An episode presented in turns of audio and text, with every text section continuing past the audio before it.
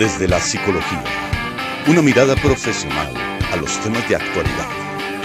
Desde la psicología. Presenta Tunes Radio. Hoy presentamos Abuso Sexual Infantil con la doctora Liliana Mejía Costa.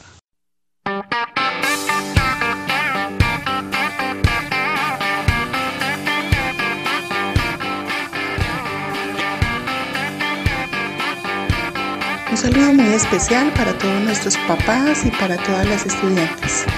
El tema de prevención eh, en abuso sexual infantil nos viene ocupando eh, desde hace mucho tiempo. Estamos en la línea de trabajar la prevención desde el autocuidado, desde el desarrollo de los autoesquemas con las niñas, eh, que ellas aprendan a identificar algunas señales de alerta y que sepan cómo reaccionar frente a situaciones o a momentos que las pongan en situación de vulnerabilidad. Eh, quiero que escuchemos a continuación la siguiente canción que sensibiliza un poco sobre esta situación.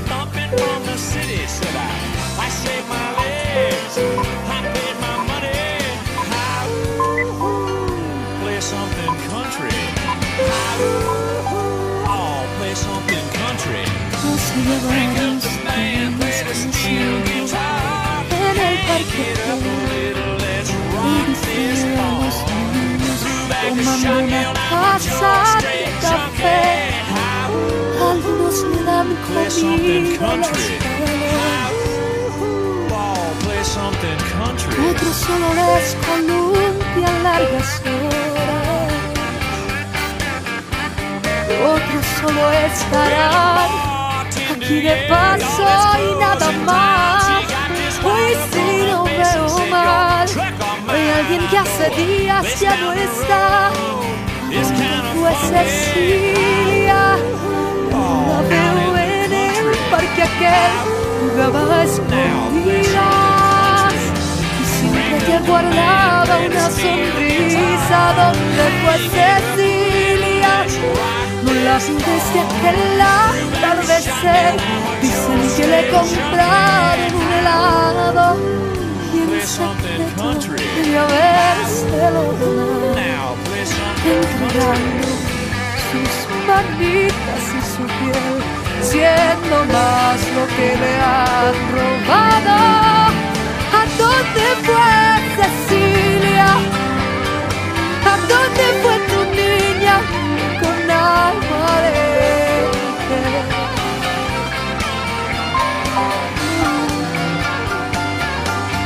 Hace unas semanas que me siento solamente mujer. Su gracia ella se volviese a aparecer. Y no puedo pensar que a sus siete años alguien podría desear hacerle daño y que anda por las calles de encubierto sin saber que le roba la inocencia, descargando su violencia. ¿Dónde fue Cecilia? Ya no la veo en el parque aquel. Dicen que le compraron un helado y en secreto debió habérselo ganado entregando sus manitas y su piel, siendo más lo que le han robado. ¿A dónde fue Cecilia? ¿A dónde fue tu niña hoy con alma de mujer? Si es que solo hubiese sido una historia que conté, pero ella no está sola. Si es que este silencio se rompiera para hablar de lo que ves, se salvaría otra. ¿A dónde fue Cecilia? ¿A dónde fue tu niña hoy con alma de mujer?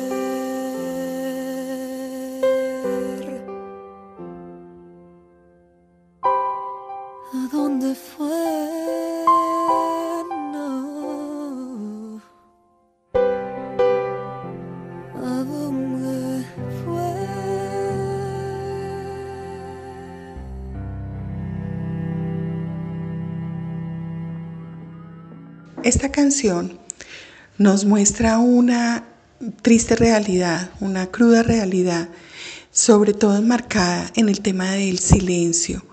Cuando un niño, una niña o un adolescente pasan por una situación de este tipo, usualmente el silencio es la herramienta que utilizan para manejar esta situación y esto va en contra de ellos. Crear círculos de confianza alrededor de ellos y que ellos sientan que se les cree, que se les escucha sin hacer juzgamientos es fundamental. Nuestra función como adultos es justamente esto, eh, crear estos círculos de confianza alrededor de ellos y manejar una comunicación muy empática con ellos, muy afectuosa con ellos, desde el más profundo respeto y en, la que ellos se sientan validados cuando tienen situaciones de este tipo que los ah, convierten e, en personas muy silenciosas y con, unas experiencias muy dolorosas en su vida que a lo largo del tiempo, si no son eh, tramitadas a tiempo, pueden generar problemas de personalidad y trastornos muchísimo más profundos a nivel psíquico. Hola, soy Lore. Y yo soy Ramiro. Nosotros venimos a contarte un par de cosas sobre tus derechos. Todos los niños tienen los mismos derechos, no importa si sos afrodescendiente o blanco. Si sos niño o niña, si por ejemplo precisás una silla de ruedas, si en tu casa tienen dinero o no, o si pensás distinto. Tenés derecho a ser protegido del abuso sexual. A veces nuestros amigos y amigas nos cuentan sus secretos y nos piden que no los contemos. Pero hay algunos secretos que sí debemos contar y que es importante hablarlos con alguien en que confiemos. Hay veces que alguien nos pide o nos obliga a hacer algo que nos hace sentir incómodos y nos dice que guardemos el secreto. Miren lo que le pasó a Marita. Marita está muy triste. Ella le cuenta a Alicia, su mejor amiga, que la persona que la cuida no la deja bañarse sola. El señor le dice que es muy chica y que a las niñas hay que ayudarlas a limpiarse bien. Pero yo me baño sola y quedo bien limpita.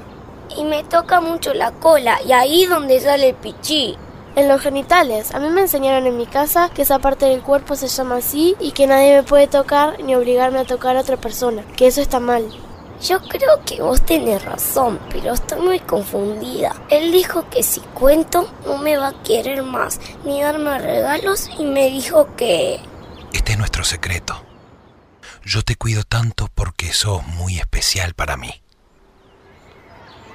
¿Y si levantamos a la maestra?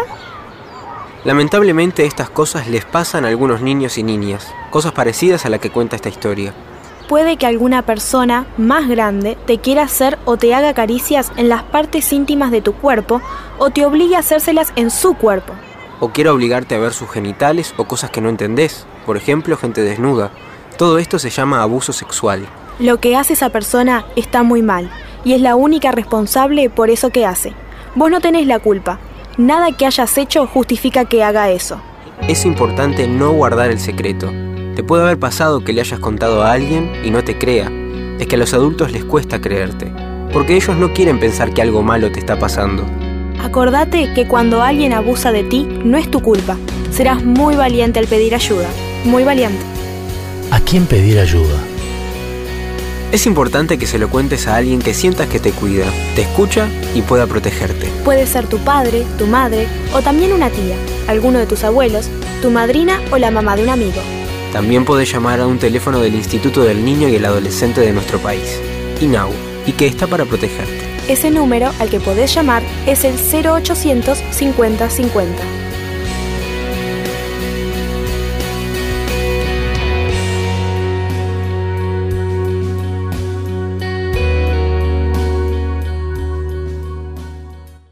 El abuso sexual infantil, recordemos, es toda acción sexual con o sin contacto o interacción intencionadamente sexual con un niño, con una niña o un adolescente por parte de una persona que se encuentra en situación de poder o ventaja.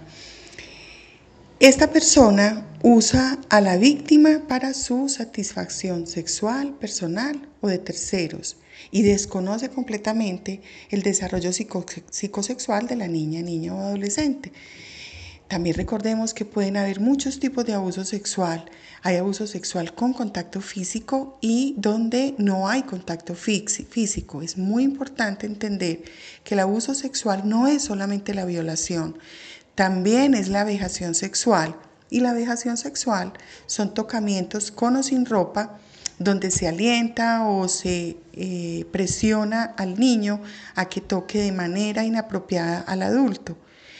Cuando no hay contacto físico, pero hay una seducción verbal, hay una solicitud indecente, hay exposición de órganos sexuales a un niño para obtener gratificación sexual. Esto también es abuso sexual infantil. Algunos indicadores eh, de abuso sexual físico en los niños eh, podrían ser que el niño tenga, que se sienta y se vea con dificultades para caminar o sentarse, que exprese frecuentes dolores abdominales o pélvicos, que exprese sentir dolor o ardor en la zona vaginal o anal y que tenga infecciones eh, genitales u urinarias a repetición. Em, a veces los niños, sobre todo en edad preescolar, pueden inicialmente manifestar con algunas palabras lo que les ha pasado. Eh, es muy importante entender que este tipo de relatos depende mucho de la edad y eh, que el niño habla en la medida en la que sienta que, su, que la persona a la que se está dirigiendo cree en él y cree en su palabra. Si el niño no siente esta credibilidad por parte de un adulto, muy probablemente estará callado. Pero si el que sufre el adulto es un adolescente, entonces el adolescente, más que la palabra, su arma principal es su autoestima. Entonces empezamos a ver adolescentes con muy baja autoestima eh, y predispuestos a cualquier otro tipo de abuso. Si el adolescente o el niño se siente amado, se siente respaldado y apoyado con seguridad, que ante una situación de estas, él podrá hablar sobre lo que le está sucediendo y de esta manera incluso sentirse mucho más amado y más fuerte frente a situaciones como estas. Algunas señales de abuso sexual en adolescentes estas señales físicas tendrán que ver con algunas dificultades para caminar o sentarse. Puede tener también eh, algunos dolores de tipo abdominal o pélvico, eh, fisuras en su zona vaginal o anal, irritación, picación, inflamación, mal olor, flujo de sangre de otra materia en el área vaginal, eneuresis o encopresis, hemorragias vaginales en las niñas, eh, presencia de mm, otras enfermedades de transmisión sexual, bien, embarazo y principalmente al inicio del adolescente. Estas son algunas de las señales que tenemos que tener eh, a nivel físico muy presentes y a nivel comportamental eh, se pueden presentar alteraciones del sueño, dificultades escolares, cambios en los hábitos alimenticios, algunas conductas regresivas, sobre todo en adolescentes, conductas autodestructivas y estados depresivos. Estas son señales que pueden no obedecer siempre a que haya habido un episodio de abuso sexual, pero es muy importante que las tengamos muy claras, que sepamos cuáles son para que estemos muy atentas, atentos. Aquí lo más importante es eh, despertar y que tengamos claro que esta situación nos puede tocar, que también nos puede ocurrir a nosotros, que no es un fenómeno que ocurre solo en estratos socioeconómicos bajos, que también está ocurriendo aquí y lamentablemente en las estadísticas eh, que lleva la ciudad de Medellín, el, no, el 90% de los abusadores están en casa. Entonces quiero dejarles con esto un mensaje muy fuerte para que estemos muy atentos, para que acompañemos a nuestras niñas desde una escucha empática, desde el no juzgamiento, desde estar atentos y alertas a esto y que este tema sea tema de conversación en las casas también con ellas, para que sientan que ese círculo de confianza está cada vez más fortalecido.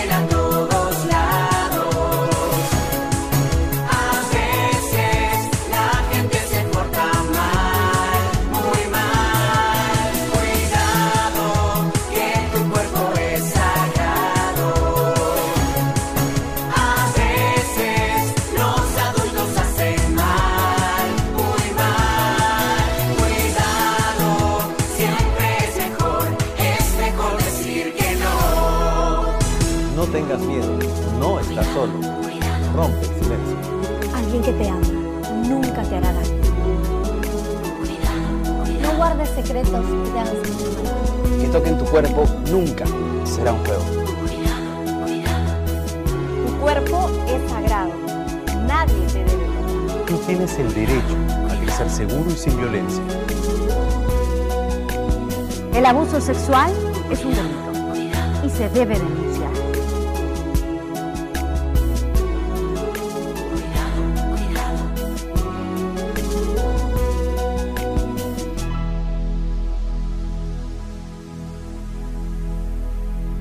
Finalmente esperamos entonces que este sea tema de conversación en casa, que con esto ustedes hayan tenido elementos para poder conversar con las niñas. Ellas también están recibiendo esta información acá en el colegio. Esperamos entonces poder hacer un buen trabajo en equipo, todos, con el fin de protegerlas a ellas. Eh, les habló Liliana Mejía, psicóloga de Elementary School. Un abrazo para todos.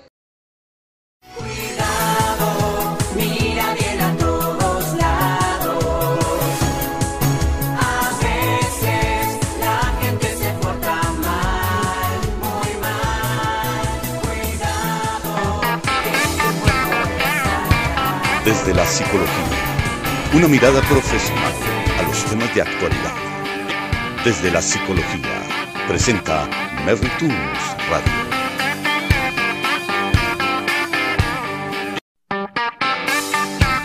Desde la psicología, una mirada profesional a los temas de actualidad. Desde la psicología, presenta Mary Tunes Radio. Hola, nos complace muchísimo compartir con ustedes este espacio desde la psicología. En días pasados fui invitada por la periodista y comunicadora Catherine Granados a su programa Tendencias. Esta vez el tema que trabajamos fue inteligencia emocional. Queremos compartir con ustedes las ideas y los conceptos desarrollados en este programa. Hola, muy buenas noches, bienvenidos una vez más a Tendencias. Hoy estaremos hablando acerca de la inteligencia emocional, que es cómo nos prepara para la vida, cómo nos permite también disfrutar de muchísimas más cosas y ser mejores seres para nuestro entorno. Para ello nos acompaña la doctora Liliana Mejía, quien es psicóloga del Colegio Marymount y me alegra muchísimo tenerla porque además es una persona con la que he podido participar muy de cerca en una experiencia muy larga de mi vida en el desarrollo de familia y también de vida escolar. Lili, te digo Lili, muy buenas noches y bienvenida. Hola Catherine, ¿cómo estás? Es un placer estar aquí y estar contigo hoy compartiendo este espacio. Muchísimas gracias por aceptar esta invitación y empecemos contándole a nuestros televidentes qué es eso de la inteligencia emocional, que se habla muchísimo hoy día, pero seguramente no todos podemos ubicar de qué se trata. Decimos, ah, de pronto yo no soy tan inteligente como eso, si eso es como nacer con habilidades para las matemáticas, uno nace inteligente emocionalmente o se hace en la vida. Bueno, la inteligencia emocional es una habilidad, no es un aprendizaje académico, no hay materias en la escuela o en el colegio de inteligencia emocional porque es un concepto que eh, cubre varias dimensiones del ser humano. Eh, uno de los psicólogos que más ha trabajado el tema de inteligencia emocional es Daniel Goleman. Él es un psicólogo norteamericano y ha escrito muchísimo sobre inteligencia y él define inteligencia emocional y él define que una persona con inteligencia emocional tiene cuatro habilidades que son claras y es una, eh, la conciencia de sí mismo, es decir, la capacidad de verse a sí mismo, la capacidad de reconocer cuáles son sus emociones, cuál es su capacidad de reaccionar frente a ciertas situaciones en la vida. La otra habilidad es la capacidad de autorregular esas reacciones o esas emociones que le producen los acontecimientos en su vida. Luego habla de la empatía y aquí quiero hacer un pare porque se ha confundido inteligencia emocional con empatía y la empatía es apenas una parte de todo el espectro de lo que es la inteligencia emocional. Y finalmente la otra característica es el desarrollo de habilidades sociales, es decir, entonces una persona con inteligencia emocional es una persona que es capaz de revisarse a sí misma, de tener autorregulación sobre sus emociones, de ponerse en el lugar del otro para poderlo entender y entender su punto de vista y una persona con capacidad de relacionarse con todo el mundo, de trabajar en equipo, de persuadir, de comunicarse y de escuchar. Eh, no hay un una coeficiente o un número que marque qué tan inteligente emocionalmente tú puedes ser. Hoy en día está muy revaluado el tema de medir esa inteligencia y de hecho eh, otro muy famoso psiquiatra nos ha hablado de inteligencias múltiples y nos ha dicho que una de tantas inteligencias múltiples es la inteligencia interpersonal e intrapersonal que podría también llamarse inteligencia emocional. Una de las múltiples inteligencias, así que podemos cultivarla porque se trata de una habilidad, no simplemente es que yo nací, a mí me enseñaron, sino es la posibilidad también de flexibilizarnos a abrirnos a nuevas formas. Empecemos, Lili, por ver cómo sería revisarme a mí mismo y reconocerme, porque además la inteligencia emocional también implica el aceptar mis emociones. Eh, reconocer si tengo enojo, si tengo frustración, si me siento feliz y ver cómo eh, puedo ser capaz de administrar esa emoción en mi entorno, ¿cierto? Pero eh, hablemos un poquito de ese reconocerme a mí mismo, de cómo entender qué es lo que estoy sintiendo. Fundamental es que nosotros sepamos que tenemos ciertas reacciones que pueden ser diferentes en todos los seres humanos ante determinados hechos en la vida. Así que si eh, yo tengo una pérdida, por ejemplo, un duelo, es usual que mi reacción y mi emoción frente a eso sea una reacción de tristeza, que podríamos hablar de una emoción primaria que es la tristeza, que se va transformando en angustia y que puede ser reacciones secundarias. Entonces esa capacidad de, que, de yo entender que tengo un, de leer el entorno, o sea, algo me pasó y frente a eso estoy teniendo una reacción y una emoción y es propia y es mía y puede que yo reaccione de esta manera diferente a como se espera que reaccione o reacciona el resto de las personas, significa una capacidad de eh, conocerme. Es súper importante además entender que las emociones no, Catherine, no son ni buenas ni malas. Entonces, digamos, hay un lado eh, claro y un lado oscuro de las emociones. Es muy importante aceptar que yo tengo emociones, incluso en ocasiones esas emociones, y eso tiene que ver con autoconocerse un poco, tienen lugar en un lugar, en un sitio de nuestro cuerpo. Sí, el miedo lo puedo sentir en el, estómago, la tristeza en las piernas como un hormigueo, en fin, cada uno la experimenta de forma distinta. De hecho, es súper importante hacer ese reconocimiento de autoimagen, es decir, cuando yo te hablo de reconocerme a mí misma, es reconocer también mi cuerpo y la forma como mi cuerpo alberga esas emociones. Entonces, cuando yo tengo una sensación en mi cuerpo que no sé describir, pero que me incomoda, una de las claves es dónde la siento y empezar a hacer como una, introspección de eso, dónde la siento y por qué estoy sintiendo eso y desde cuándo lo estoy sintiendo, son preguntas que te llevan a ti a hacer un descubrimiento de lo que te está pasando.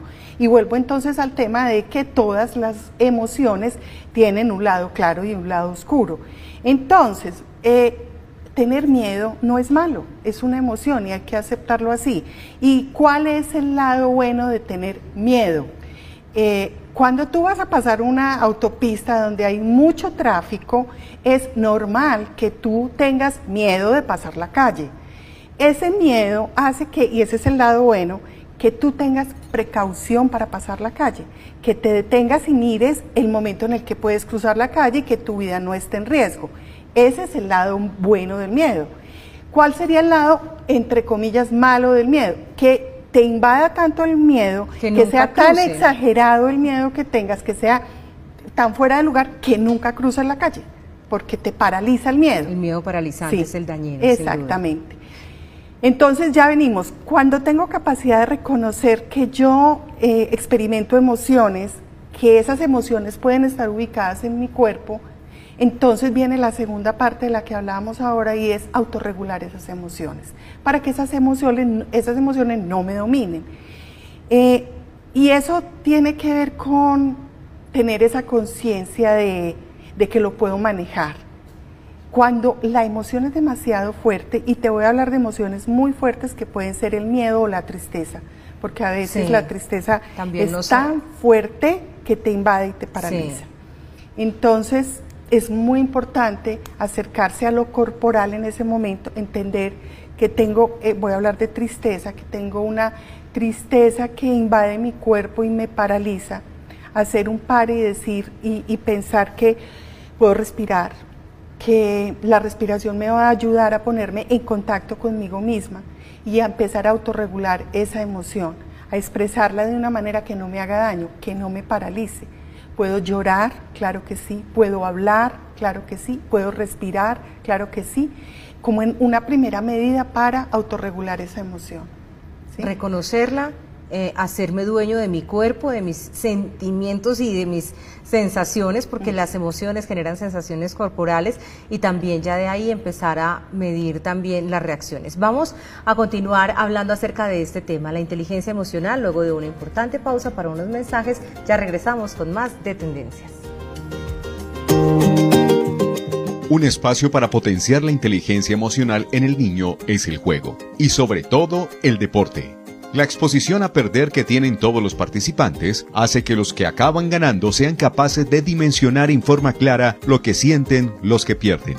Esto persiste en el ejercicio del deporte en los mayores de edad e incluso en situaciones como las entrevistas de trabajo.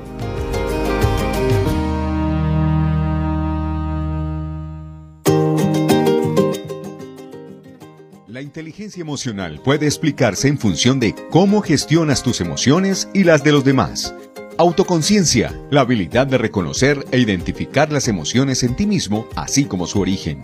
Autocontrol, tu capacidad de controlar los impulsos y retrasar la recompensa inmediata.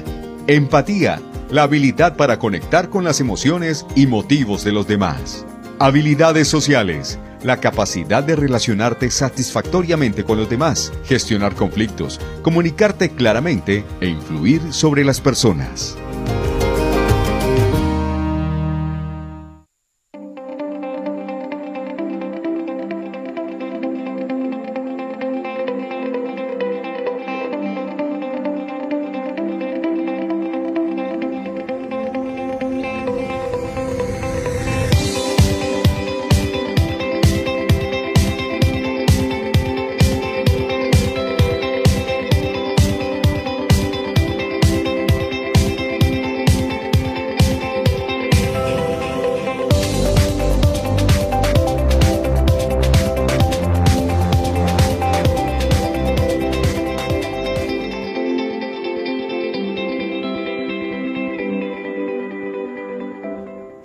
Gracias por continuar con nosotros aquí en Tendencias. Hoy hablando acerca de inteligencia emocional en compañía de la doctora Liliana Mejía, psicóloga del Colegio Marymount. Pues bueno, doctora Liliana, hablemos acerca de esa empatía, habilidades sociales y cómo podemos también transmitirle a esos pequeñitos que tenemos en proceso de formación que sean seres más felices y mejor relacionados. Ok, bueno.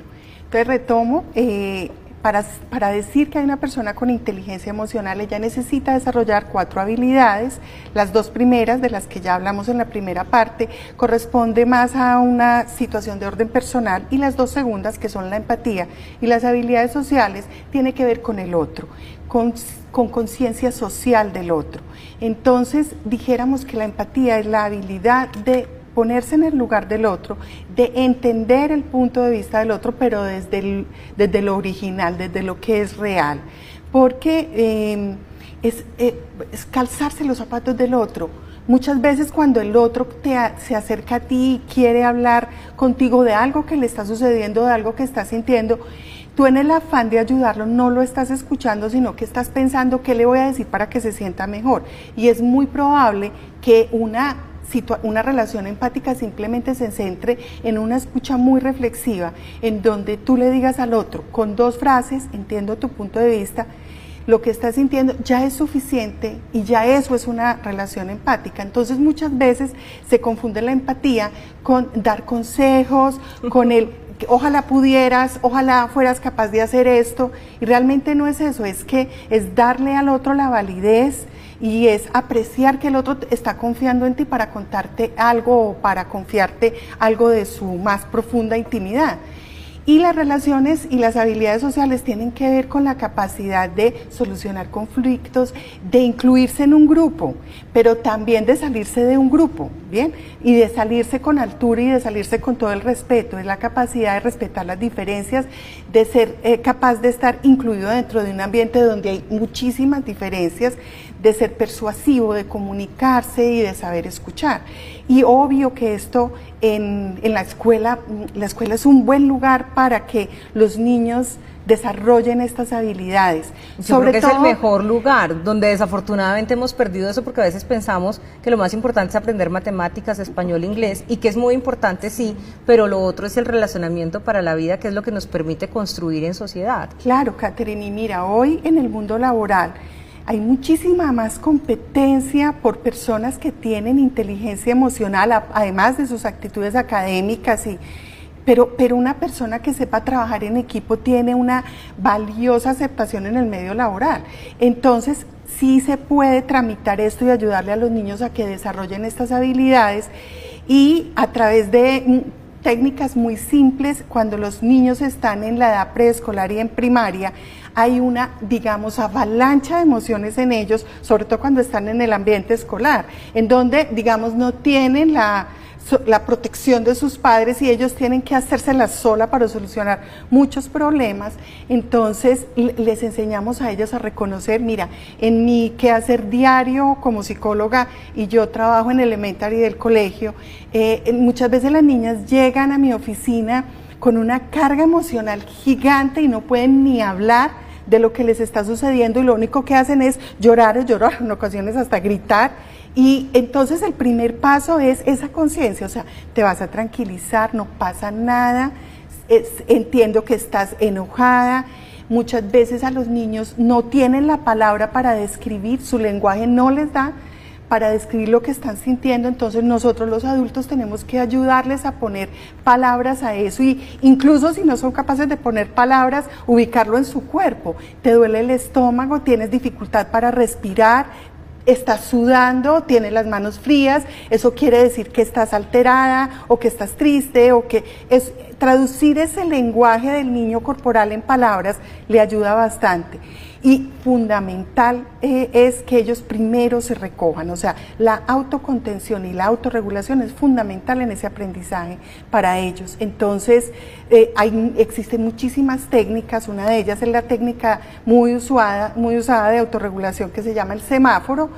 Y el semáforo es indicarle al niño que cuando sienta esta cantidad de emoción que lo invade y que lo, y lo paraliza a veces de actuar o actuar impulsivamente, use el semáforo, el rojo quiere decir para, detente por un minuto, recógete, recógete es, eh, mírate a ti mismo, respira y luego sigue el amarillo, el amarillo es piensa, ten un momento de receso y piensa qué, qué, qué pasó, por qué estás así, qué te generó eso y luego el verde es qué vas a hacer con eso.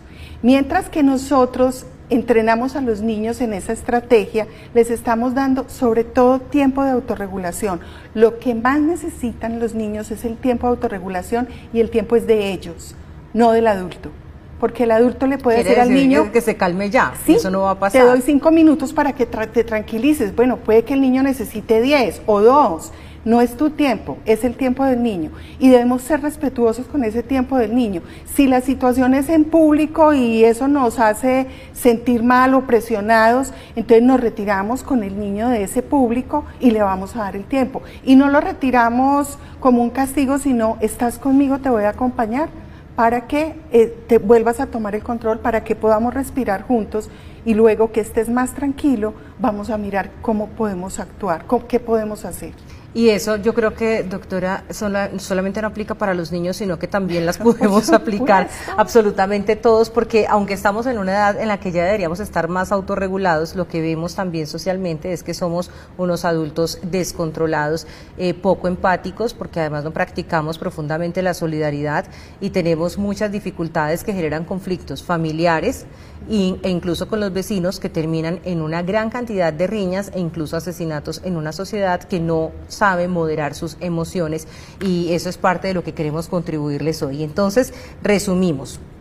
Las habilidades que son reconocerme a sí mismo, tener una autorregulación para gestionar mi emoción, no negarla, no reprimirla, eh, sino administrarla la empatía, ser capaz de ponerme en el lugar del otro y las habilidades sociales que me permiten manejarme en un entorno donde comparto con otras personas.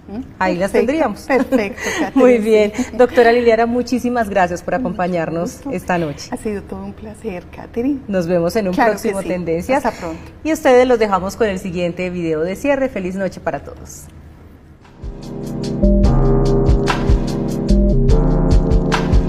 Muchas gracias. Este espacio desde la psicología volverá con temas de especial interés para ustedes. Hasta una próxima oportunidad. Desde la psicología, una mirada profesional a los temas de actualidad. Desde la psicología, presenta Mary Tunes Radio.